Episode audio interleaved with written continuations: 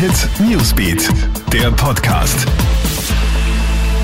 Ein in vielen Teilen Österreichs sehr winterlicher Apriltag war das. Hallo, hier ist Gilbert Stadelbauer vom Krone Hit Newsbeat und ich habe den aktuellen Newsüberblick am Abend für dich. Der Nutzen ist größer als das Risiko. Zu diesem Schluss kommt jetzt erneut die EU-Arzneimittelbehörde EMA im Zusammenhang mit dem Corona-Impfstoff AstraZeneca. Die Fälle von Blutgerinnseln nach der Impfung sind untersucht worden.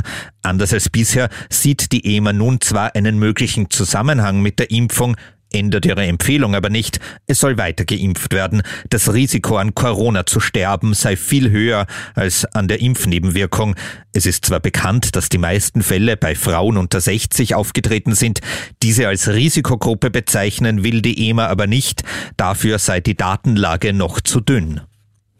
Leider keine Verschnaufpause auf den Intensivstationen. Auch heute sind wieder drei Corona-Intensivpatienten dazugekommen. Die Belegung nähert sich nun auch österreichweit gesehen dem bisherigen Höhepunkt der Pandemie. Am 25. November waren 709 Covid-Patienten in Österreich in Intensivbehandlung. Nun sind es 581. Damals hat sich das ganze Land in einem harten Lockdown befunden.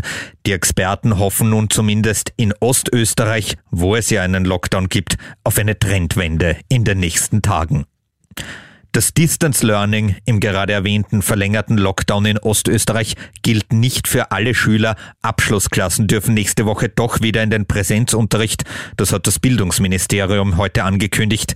Wieder zurück an die Schulen dürfen also die vierten Klassen Volksschule, die vierten Klassen in AHS und Mittelschulen und die Matura-Klassen.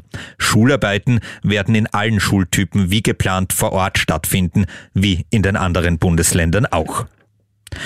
In der FPÖ tobt ein offener Maskenstreit. Die Vorgeschichte. ÖVP-Nationalratspräsident Wolfgang Sobotka hat ja eine FFP2-Pflicht in die Parlamentshausordnung geschrieben, allerdings ohne Sanktionen. FPÖ-Clubchef Herbert Kickel hat dann durchklingen lassen, dass er im Parlament weiterhin keine Maske tragen wird.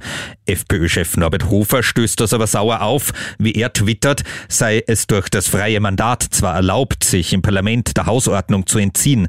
Wer das tue, stelle sich aber über alle Menschen, die sich an Regeln halten müssen.